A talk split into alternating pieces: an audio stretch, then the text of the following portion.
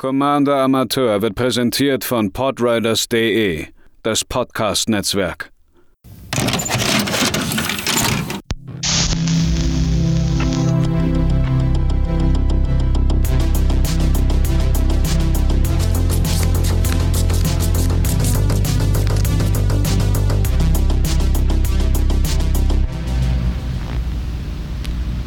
Einen wunderschönen guten Tag, liebe ZuhörerInnen von Commander Amateur.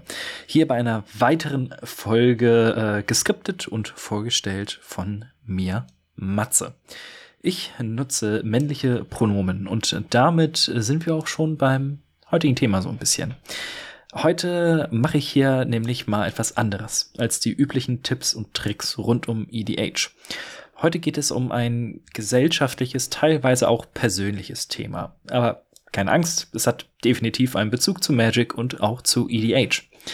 Es gibt auch eine kleine Neuerung. Dieser Podcast ist nämlich jetzt einmal komplett vorgeskriptet. Ich habe alles aufgeschrieben, um meine Gedanken besser sortieren zu können.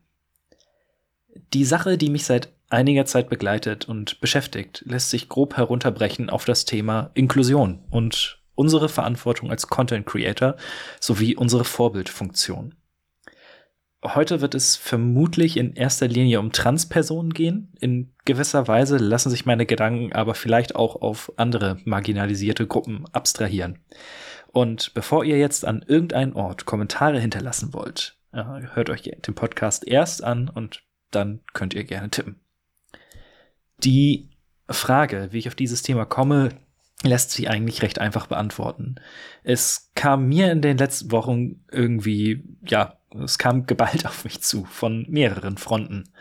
Zum einen wurde ein Videospiel angekündigt, was in einer durchaus bekannten literarischen Welt angesiedelt ist, in der ich auch äh, sehr viel Investment mal hatte. Äh, deren Autorin hat sich in der letzten Zeit zur Aufgabe gemacht, regelmäßig gegen Transpersonen zu hetzen und sie teilweise, äh, ihnen teilweise die Menschlichkeit abzuerkennen. Nun arbeite ich für ein Massenmedium, unter anderem auch halt im Gaming-Bereich. Dementsprechend musste ich darüber schreiben. Ich wollte die Problematik dahinter allerdings auch nicht unerwähnt lassen. Ich habe mich dazu entschieden, im ersten Absatz des Textes das Problem zu erläutern und auf ein, äh, ich habe auf einen Artikel verlinkt, der in englischer Sprache auf der Seite GameSpot erschienen ist und den Themenkomplex in meinen Augen sehr gut zusammenfasst. Wer daran interessiert ist, den Artikel findet ihr in den Show Notes. Ähm, und dann ist aber noch die Frage, warum erwähne ich das Ganze hier in einem Magic-Podcast? Mir ist das Thema auch in einem meiner liebsten Hobbys begegnet.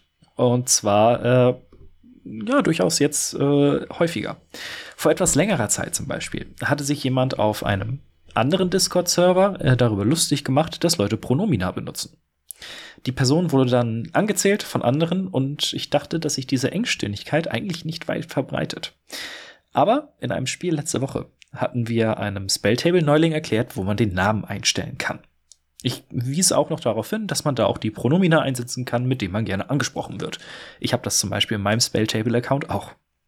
Äh, da gab es dann von einem anderen Spieler ein abfälliges Schnauben und einen gemurmelten Kommentar, den ich wahrscheinlich glücklicherweise akustisch nicht verstanden habe. Äh, dass die gleiche Person hintereinander zwei Züge hatte, die über zehn Minuten gingen und danach sich am Boardstate nichts geändert hatte machte sie nicht unbedingt sympathischer.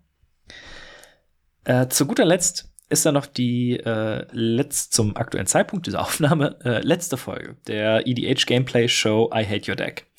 Zu Michael David Lynch kommen wir gleich noch, aber was mir sofort aufgefallen ist, in der ersten Episode mit einem meiner Lieblings-Magic-YouTubern, äh, Covered Go Blue, haben sie erstmals in ihrer Vorstellung Pronomina genutzt. Sie sind dann allerdings leider im Internet unterwegs. Und wie das Internet eben so ist, kamen direkt die Vollidioten aus den Löchern und haben sich in den YouTube-Kommentaren und bei Twitter aufgeregt und teilweise deswegen ihre Patreon-Mitgliedschaft gekündigt. Wegen insgesamt fünf Sekunden in einem einstündigen Gameplay-Video. Hier kommen wir dann aber auch zu einem entscheidenden Teil. Uh, I Hate Your Deck hat mit 120.000 Abonnenten eine große Reichweite im englischsprachigen Raum. Dementsprechend großen Einfluss haben auch die Dinge, die in dieser Show vorgelebt werden. Zum Beispiel heben sie sich von anderen EDH-Kanälen ab, indem sie zeigen, wie sie in der Rule Zero-Unterhaltung über ihre Decks sprechen. Äh, etwas, was, als sie das das erste Mal gemacht haben, mit ganz viel Applaus begegnet wurde.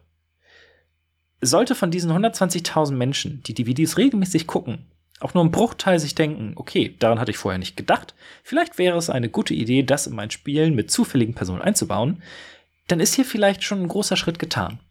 Denn, auch wenn viele das nicht glauben wollen, so ziemlich jedes Handeln eines Menschen hat politische Implikationen. Selbst in Hobbys, die viele vielleicht nur als Eskapismus herausbetreiben.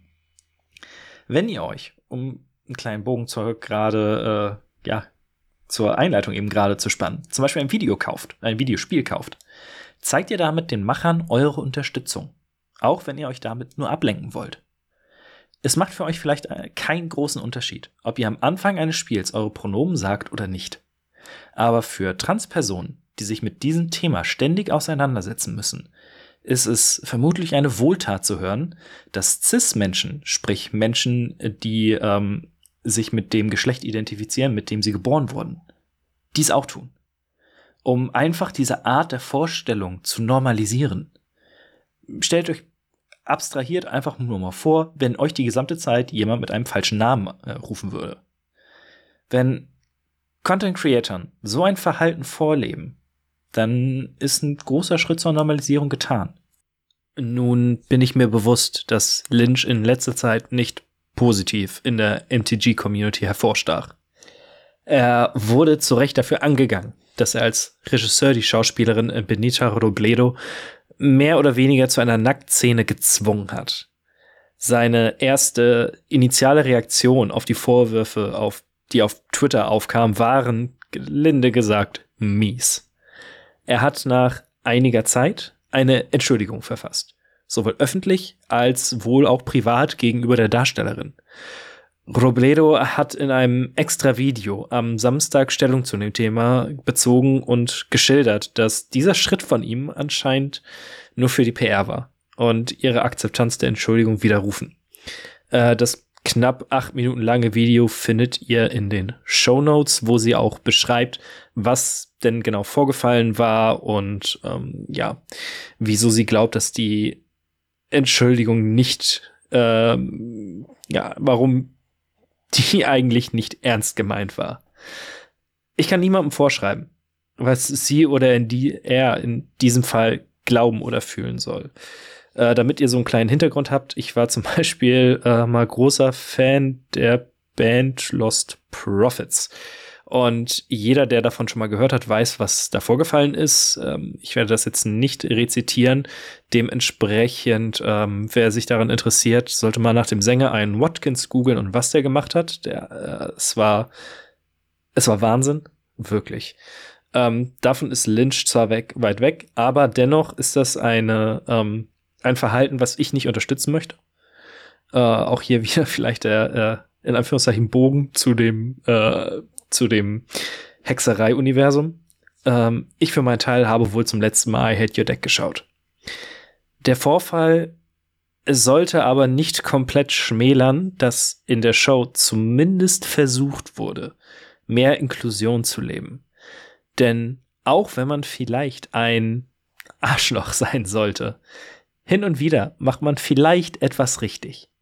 Lynch hat mit seinem Verhalten die Vorbildfunktion, die Content Creator haben sollten, hintergangen.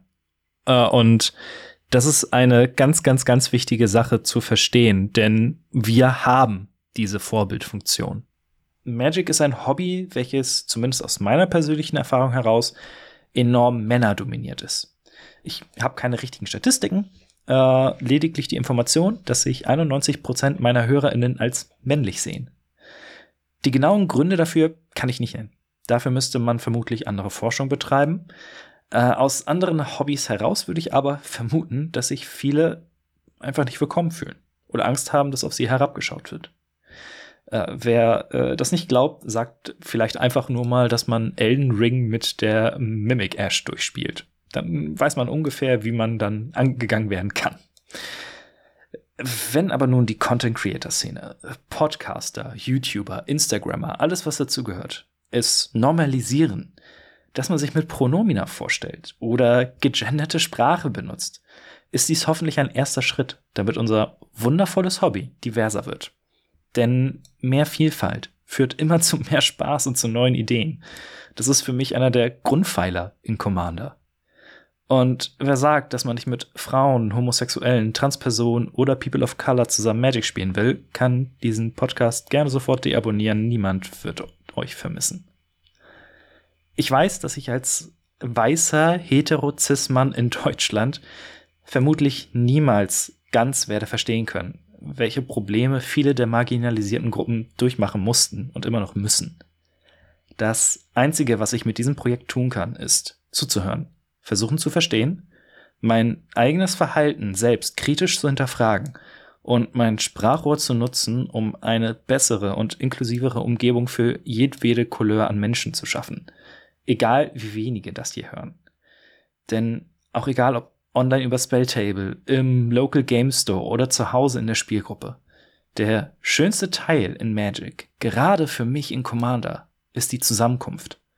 Und davon sollte sich keine Person, die nur das Beste für ihre Mitmenschen im Sinn hat, ausgeschlossen fühlen.